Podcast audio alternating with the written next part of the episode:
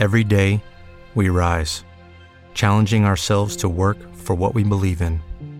At U.S. Border Patrol, protecting our borders is more than a job, it's a calling. Agents answer the call, working together to keep our country and communities safe. If you're ready for a new mission, join U.S. Border Patrol and go beyond. Learn more at cbp.gov/careers.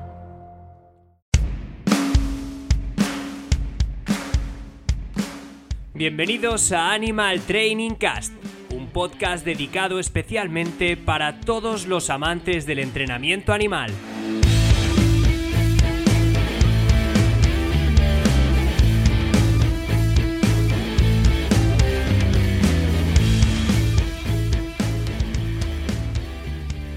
Muy buenas a todas y todos, esto es Animal Training Cast, segunda temporada, episodio 2. Soy David Barroso y quiero dar la bienvenida a este segundo episodio a Sonia Grande y Carlos Bueren. Hola, buenas noches. Aquí estamos, ¿no? Volvemos con otro episodio más. Eso es, ya estamos aquí con el segundo episodio de la temporada. ¿Qué tal habéis pasado la semana? Pues por mi parte muy bien, a tope de entrenamientos, que al final es lo bonito, ¿no? De, de cada semana, tener diferentes animalillos y diferentes objetivos con los que, que poder ir cumpliendo. Por un lado estoy trabajando con las ratillas, que además voy publicando alguna cosita en redes sociales y sí que es verdad que hay bastante gente preguntando el qué, o sea, para qué estoy trabajando con, con las ratas y bueno, simplemente eh, están formando parte de Detection Dogs y con ellas ahora mismo estoy trabajando el tema de la focalización al Kong, que iremos sacando cositas. Por otra parte sigo trabajando en detección con mi perro y ahora mismo eh, estamos en temporada baja en el propio parque, así que con los leones marinos estamos tratando de recuperar determinados comportamientos que siempre, cada año, por la interacción con las personas y demás, eh, se deterioran y tenemos que recuperarlos durante todos estos meses para llegar al próximo verano con nuevos comportamientos y con todo esto ya recuperado. ¿Y vosotros qué tal? Pues la semana la verdad que bastante bien. Estoy entrenando pues con Hook, eh, sigo con las posiciones metiendo señal verbal y salen cosillas muy interesantes en los registros que ya, ya iré contando ahí por las redes sociales. Luego, por otro lado, estoy con Joy, de que sigo preparándole en detección también, que también tengo un montón de ganas de, de estar ahí sacando cosillas. Y con las aves, la verdad que a tope, porque hemos llegado a un punto de no poder meter más, más pájaros y, y, bueno, nos han llegado para la colocación del arnés problemas de conducta, ¿no? Un poquillo lo, lo habitual. Y el último que nos ha llegado se llama Coco y es un Amazonas que es, es una pasada. Y con él, además de, del programa básico que, metemos y luego un poquito más que si el arnés y demás, vamos a meter eh, limado de uñas, eh, que se deje envolver por una toalla, todas estas cositas que, que pueden ayudar luego a que el manejo en el veterinario pueda ser mucho más fácil. Y bueno, y con, con Sulita, la verdad que estaba ahí haciendo ejercicios de obediencia con ella y, y, la verdad es que me la estoy pasando de lujo, de lujo. Es algo que, que estuvimos hablando hace bastante tiempo, ¿verdad? Y, bueno, pues, pues muy contenta también. Y tenemos que dar una noticia porque aumentamos la familia con la llegada de un guacamayo, un arlequín, que la verdad es que estamos ya nerviosos, tenemos unas ganas de ir a, a, por él, que ya cuando estéis escuchando el podcast estaremos, ya, ya le tendremos en casa. Y es un pájaro con el que vamos a estar enseñando muchas cositas relacionadas con técnicas de vuelo, así que nada, que ya, ya os lo enseñaremos. Y luego, por otro lado, que no he terminado todavía, por otro lado, abrimos grupos de Rally Obedience, de detección y, nada, pues la verdad que a tope y muy, muy, muy contentos. Pues yo estoy como loco con mis perritas, la verdad, porque estoy aquí con Sombrita, con la negrita, que es una bestia, pero una auténtica bestia. Estoy ahí con ella grabando, la verdad que últimamente, muchos vídeos para el curso de detección que tenemos online, entonces terminando de grabar algunos contenidos bastante chulos y nada, contentísimo con ella, con cómo va funcionando. Y con Miquita, pues bueno, ¿no? Os lo podéis imaginar, con este pequeño torbellino. estamos ahí trabajando en el campo, la verdad que mucho tema de búsqueda en campo, aumentando ahí las duraciones de las búsquedas y trabajando ahí un poco sobre el rendimiento de la perra, porque hemos venido ahí del verano que estaba ahí más flojilla, así que estamos empezando a subir ahora un poquito más la carga de trabajo. Pero bueno, la tía responde como una bestia, así que súper contento con ella. Por otro lado, con Cast, aprovechando también a sacarle, ¿no? Que ya hace un clima un poquito más suave para estar pasando con él más tiempo al aire libre y demás. Así que nada, está ahí acostumbrándose, ¿no? También a estar de paseo conmigo. Y nada, aparte de esto, la verdad que, que bueno, pues muy centrado con el tema de proyectos. A nivel de entrenamientos, fundamentalmente a los bichillos a los que le estoy dando más caña. Pero bueno, hablando de proyectos, vamos a centrarnos en este segundo episodio de la temporada, que bueno, está viniendo esta segunda temporada con una fuerza brutal, la verdad. Qué ganas de que vayan pasando además los episodios y de poder ir sacando todas las cosas que tenemos preparadas. Pero hablando de qué tenemos preparado, David, ¿De qué trata el episodio de hoy? Pues para este episodio traemos un tema que no sé qué pensaréis vosotros y no sé qué pensará la gente que lo esté escuchando, pero en mi opinión, desde mi punto de vista y a nivel muy muy muy personal, es un tema que desde que hice el Chicken 2, que está dedicado a. está destinado a, las señales, tengo muy presente. Y además yo creo que es un tema que muchas veces hemos hablado cuando nos hemos juntado los tres. Ya no solo a grabar episodios de podcast, que al final nos ponemos a grabar episodios y hablamos del tema en concreto del episodio, pero salen otros temas también de entrenamiento, ¿no? Y creo que este es uno de los más recurrentes y que más veces hemos podido hablar entre nosotros y que a mí también me ronda más la cabeza. Y es el tema de las señales. En este caso, no vamos a hablar de la introducción de señales como tal, que quizás esta temática la recuperemos y podamos sacarla más adelante. Hoy nos vamos a centrar en cómo responde el animal a las señales, ¿no? A, todas las señales que tenga trabajadas de todas las conductas que tenga trabajadas. Pues coincido contigo totalmente, David. Después del Chicken 2 se ven las señales de otra manera. Y, bueno, en este Chicken tuvimos la oportunidad de practicar la introducción de señales con, un láser bueno, con una gallina el ejercicio del láser y con otra el meter la señal para un ejercicio en concreto que eran las vueltas. Entonces, la verdad que tuvimos eh, una oportunidad muy grande de poder estar ahí experimentando con, con esto. Para mí es que la verdad que todos los niveles de Chicken Camp tienen mucho contenido muy útil para, para prácticamente todos los entrenamientos de cualquier animal, pero sí que es verdad que siempre digo que hay un clic, ¿no? Hay algo que de cada nivel sacas que te hace clic en la cabeza y en este caso, al menos a mí, fue el tema de la introducción de señales, ¿no? Del crear comportamiento, de estar generando esa conducta y una vez que tenemos la conducta, ponerla en extinción y en el momento que se está extinguiendo esperar y poder meter la señal y que el animal entonces realice la conducta y reforzársela, ¿no? Para mí eh, este fue el clic del Chicken 2, pero como no vamos a hablar de, de, introducción de señales, que como he dicho a lo mejor lo recuperamos más adelante y vamos a hablar de cómo responde el animal a las señales, una de las cosas más importantes que, que creo que también te aporta la gallina en estos chicken es la velocidad, lo rápidas que son las gallinas, ¿no? Vemos que hemos generado, eh, hemos construido mucha conducta muy repetitiva, la gallina pica y pica y pica y para introducir esta señal necesitas esperar un momentito para poder meter la señal y que la gallina entonces pique. Y son muy rápidas, entonces a la señal van a responder extremadamente rápido.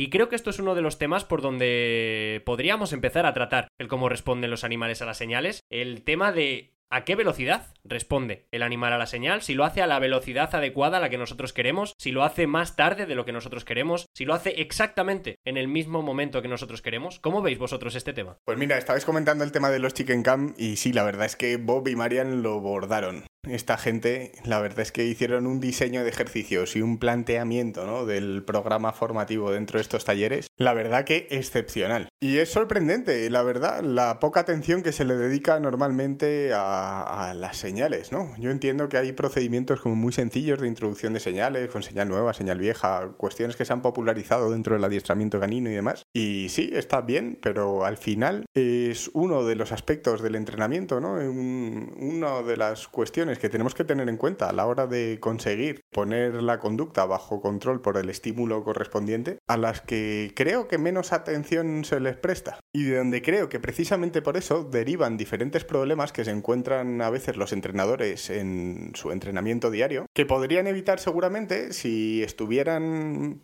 mirando a las señales, no solamente como estímulos discriminativos, sino también como reforzadores condicionados. De manera que, bueno, nos planteamos las señales normalmente como antecedentes, ¿no? Como un antecedente importante. Frecuentemente, como entrenadores, caemos en creernos que, en que debe ser el único antecedente al que debería estar respondiendo nuestro animal, cuando frecuentemente no es así. Pero es que además de plantearnos nuestras señales como antecedentes, deberíamos echar un vistazo a la función que están adquiriendo como consecuencia de lo que quiera que estuviera sucediendo antes de emplear la señal. Y de esta manera a lo mejor entenderíamos de una forma más clara a qué se debe que nuestros animales hagan lo que quiera que hacen en nuestras sesiones de entrenamiento. La velocidad a la que responden nuestros animales a las señales que les proporcionamos en el entrenamiento es uno de estos parámetros que todos los entrenadores deberíamos tener en cuenta, ¿no? Y que deberíamos estar analizando repetición tras repetición para poder entender qué variaciones están produciendo. Vamos a pensar en un ejercicio. Ahora mismo, por ejemplo, yo tengo a la perra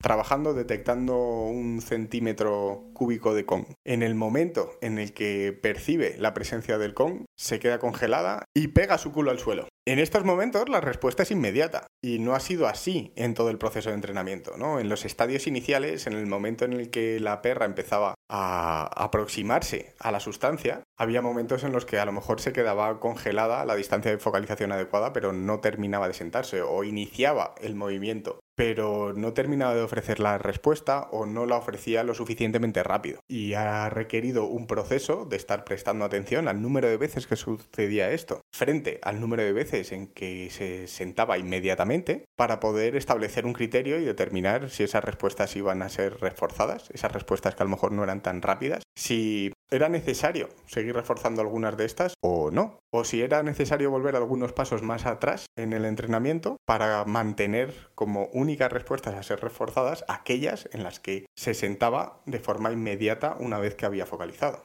Y esto es algo que al final requiere un análisis cuidadoso, ensayo tras ensayo, repetición tras repetición, para poder tener claro qué decisiones puedo tomar en función de cuánto comportamiento tengo. Pero bueno, este tipo de cuestiones las encontramos aquí y nos las encontramos en cualquier otro ejercicio. Porque Sonia, por ejemplo, ¿tú qué estás trabajando ahora? Yo ahora mismo estoy trabajando el control a distancia, o sea, directamente ya estoy trabajando lo que es clase 3, los seis cambios de posición. Y el criterio de la velocidad a la que la perra tiene que responder lo tengo siempre desde el principio presente porque lo que quiero es que vaya lo más rápido posible, ¿no? Sí, y sin que la forma del comportamiento se vaya deteriorando. Entonces, bueno, sí que es verdad que en un principio al introducir la señal puedes tener alguna respuesta que no sea la que cumple criterio, ¿no? Como que, por ejemplo, lo, haga más despacio, ¿no? Entonces tienes que ir buscando estrategias para conseguir la velocidad que quiero realmente. Y con lo que comentabas tú antes, David, de tener el comportamiento lo suficientemente fuerte antes de introducir la señal, o sea, yo lo veo tan, tan clave para poder hacer cualquier tipo de, de ejercicio, cualquier tipo de comportamiento. En el caso de las posiciones, las he trabajado de una en una, metiendo la señal gestual y luego una vez que estaba el comportamiento lo suficientemente sólido, entonces empiezo una a una a introducir la señal. Y luego también jugar un poco ahí con la extinción, ¿no? No tener ese miedo de es que claro, me lo ha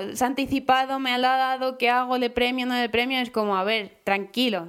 si estás trabajando esto y lo tienes lo suficientemente fuerte, no tienes por qué tener miedo de que, bueno, vale, sí te lo ha dado, pero yo creo que es una parte del proceso, ¿no? De, introducir las señales. Tienes que tenerlo fuerte para poder utilizarlo. Y sobre todo asegurarte de antes de meter la señal verbal que tengas el comportamiento que quieres, porque si con la señal gestual, por ejemplo, tienes movimientos de patas, que, que en el caso del control de distancia eso no es lo que te interesa, asegúrate de no tenerlos antes de introducir Otro ámbito en el que creo que normalmente no se aprecia la importancia de la velocidad es en los trabajos de modificación de conducta, ¿no? Parece que la velocidad debería reservarse para los espacios deportivos, de competición, para exhibiciones, donde las respuestas deberían ser así como más espectaculares. Y sin embargo parece que es un parámetro que en los trabajos de modificación de conducta queda relegado, ¿no? De alguna manera. De hecho, muchas veces se comentan este tipo de cosas, ¿no? Como, no, es que mm, este trabajo es de, es de educación canina, ¿no? Es de trabajo de modificación de conducta. Aquí no quiero que el perro responda rápido o que este animal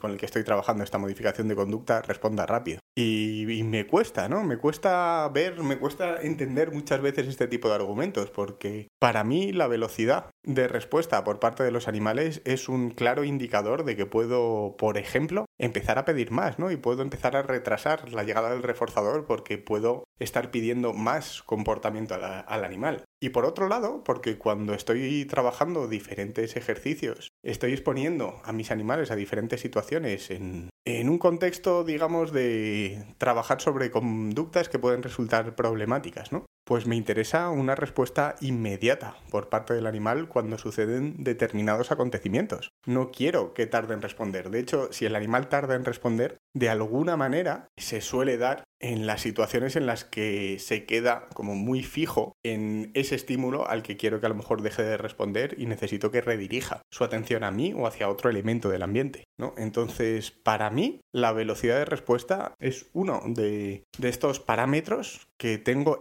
en cuenta cuando estoy trabajando conductas que pueden resultar problemáticas. Pues por estas cuestiones, porque lo que me interesa es dejar de estar entregando a lo mejor un reforzador en un lugar determinado con la tensión ¿no? que se produce cuando el animal lo está recibiendo de forma continuada en el mismo punto, en el mismo momento, lo que busco es eh, justo lo contrario, ¿no? Que, que, esa tensión se diluya. Y esa tensión se diluye porque puedo empezar a entregar el reforzador más adelante, después. Pero antes de que esto suceda, necesito ver velocidad de respuesta por parte de mi animal. Y en cualquier caso, estamos hablando hasta este punto de la importancia de esta velocidad en un único individuo. Pero para poner ejemplos mm, que queden muy claros, podemos hablar de dos individuos que tengan que realizar una conducta determinada donde la de uno pueda influir en la conducta del otro, o que simplemente si los dos no responden a la misma velocidad a la señal, nunca va a llegar a darse en las condiciones que nosotros queremos que se dé. Eh, voy a poner dos ejemplos de dos comportamientos que teníamos nosotros trabajados, que tenemos trabajados con dos leones marinos. Por un lado, un, un ejercicio donde dos leones marinos tenían que ponerse pegados eh, pecho con pecho y levantar la cola, los dos, formando así como una especie de W, una cosilla así, de manera que si un animal llegaba tarde, el otro no podía apoyarse, y si el otro llegaba demasiado pronto, tampoco podía colocarse porque tenía que esperar. Entonces tenían que salir los dos eh, al mismo tiempo,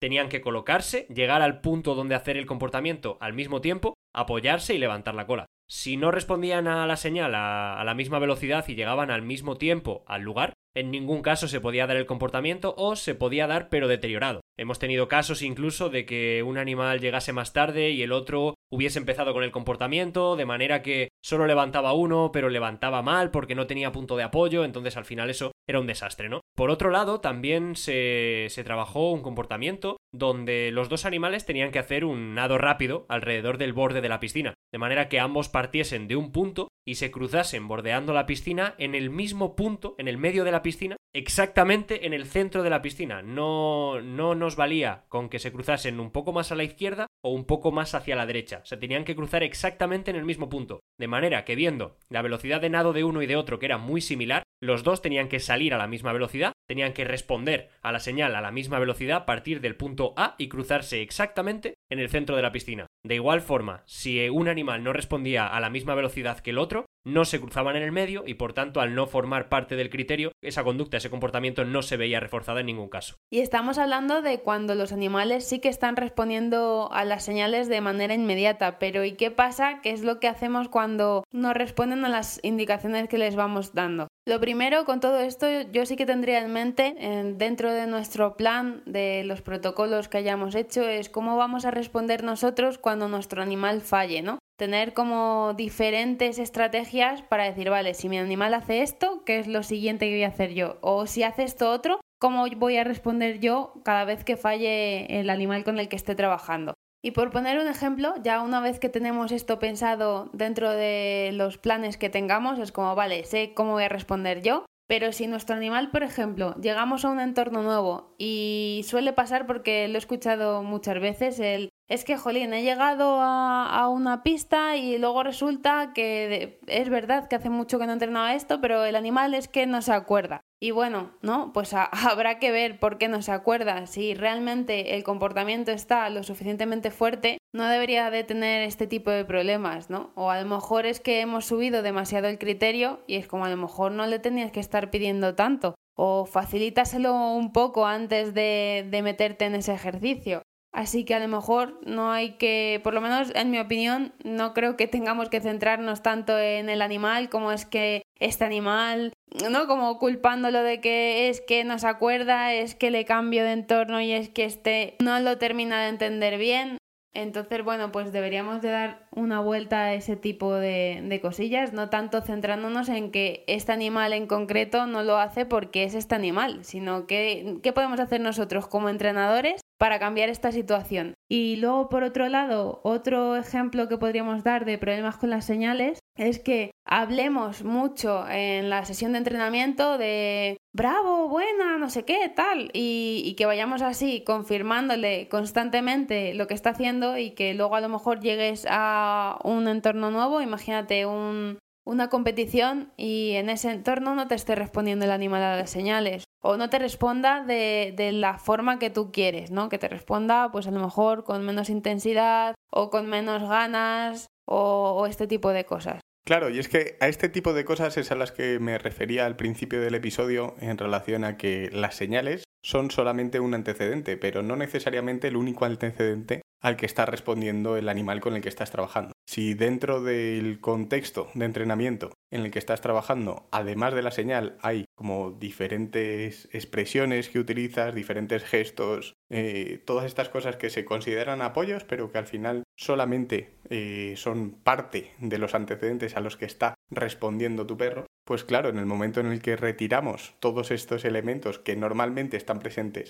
en tu entrenamiento, pues queda solamente alguno de estos elementos, las señales a las que a ti te gustaría que estuviera respondiendo el animal. Pero para eso nos tenemos que cerciorar y tenemos que retirar todos estos eh, elementos que estábamos utilizando y asegurarnos de que nuestro comportamiento es fuerte, que es resistente, que es fiable, solamente con la presencia de la señal, sin necesidad del resto de cosas. Que un entrenador los considera útiles para ir consiguiendo ese comportamiento, maravilloso, pero debería formar parte del proceso asegurarse de que la respuesta sigue siendo fiable sin necesidad de estar empleándolo. Y que muchas veces no es nada sencillo porque estás a lo mejor con, con ayudas corporales, estás girando un poquito el hombro y es, es complicado porque tú mismo incluso puedes decir que no, que no lo estoy moviendo. o sea, estoy diciendo esto porque me ha pasado eh, muy recientemente, entonces lo tengo muy, muy en la mente, ¿no? De tener mm, colocaciones con la perra y, y, de, ¿no? de tener a Carlos enfrente y decir, vale, mm, yo no me he movido y de coger y decirme, sí, sí, que es que te estás moviendo, ¿no? Estás moviendo el hombro y es como, pero si no, lo tengo en la cabeza, que es que no voy a mover el hombro, pues no, es que cojo y lo muevo porque ya,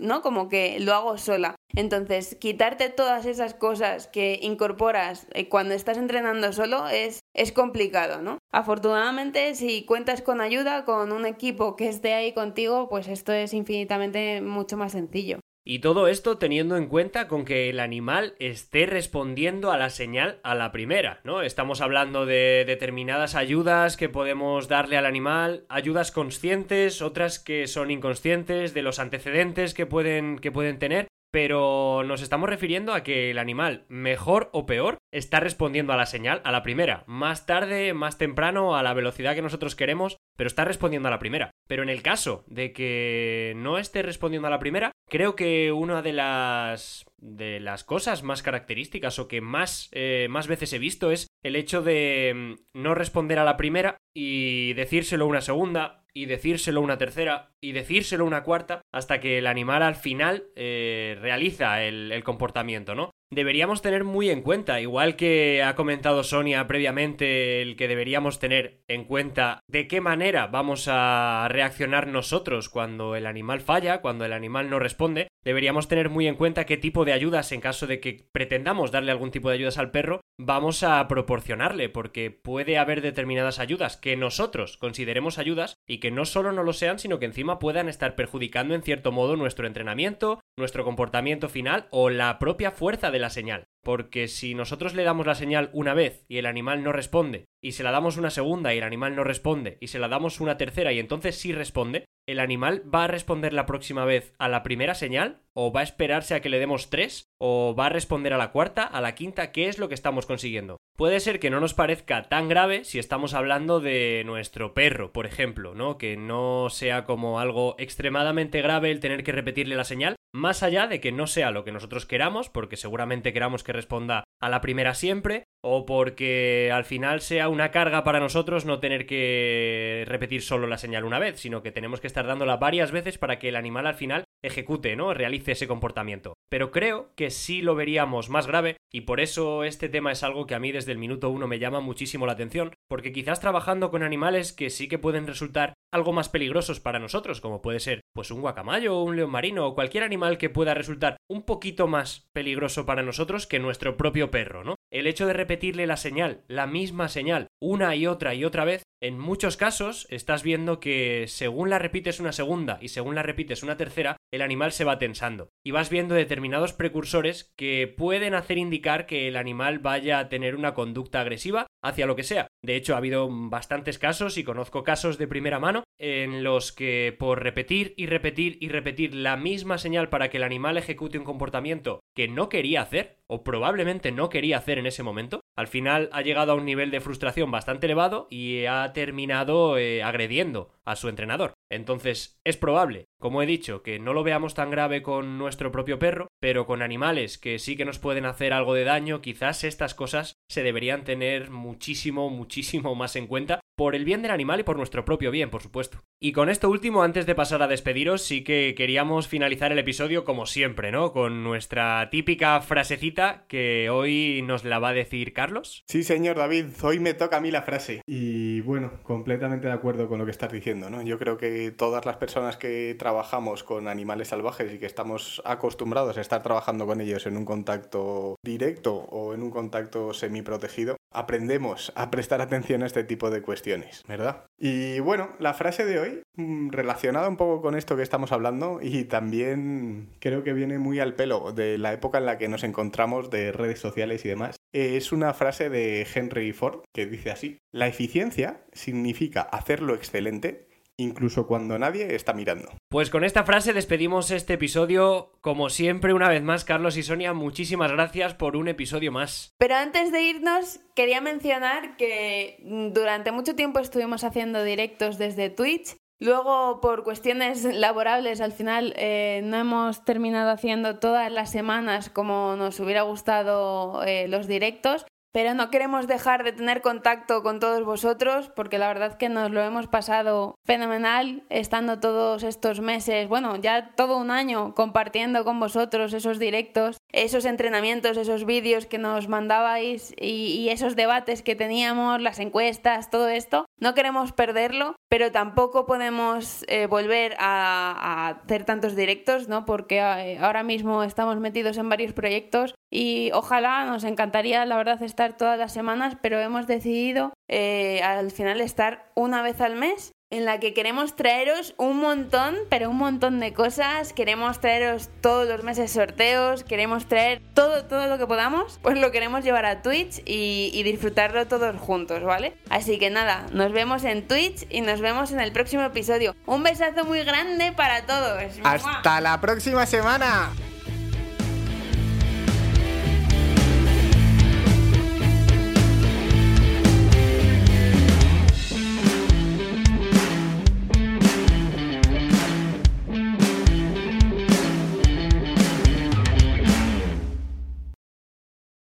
¿No se merece tu familia lo mejor? Entonces, ¿por qué no los mejores huevos? Ahora, Egglands Best están disponibles en deliciosas opciones. Huevos clásicos, de gallina libre de jaula y orgánicos de Egglands, que ofrecen un sabor más delicioso y fresco de granja que le encantará a tu familia. En comparación con los huevos ordinarios, Egglands Best contiene la mejor nutrición como 6 veces más vitamina D, 10 veces más vitamina E y el doble de omega 3 y B12. Solo Egglands Best. Mejor sabor, mejor nutrición, mejores huevos. Visita egglandsbest.com para más información.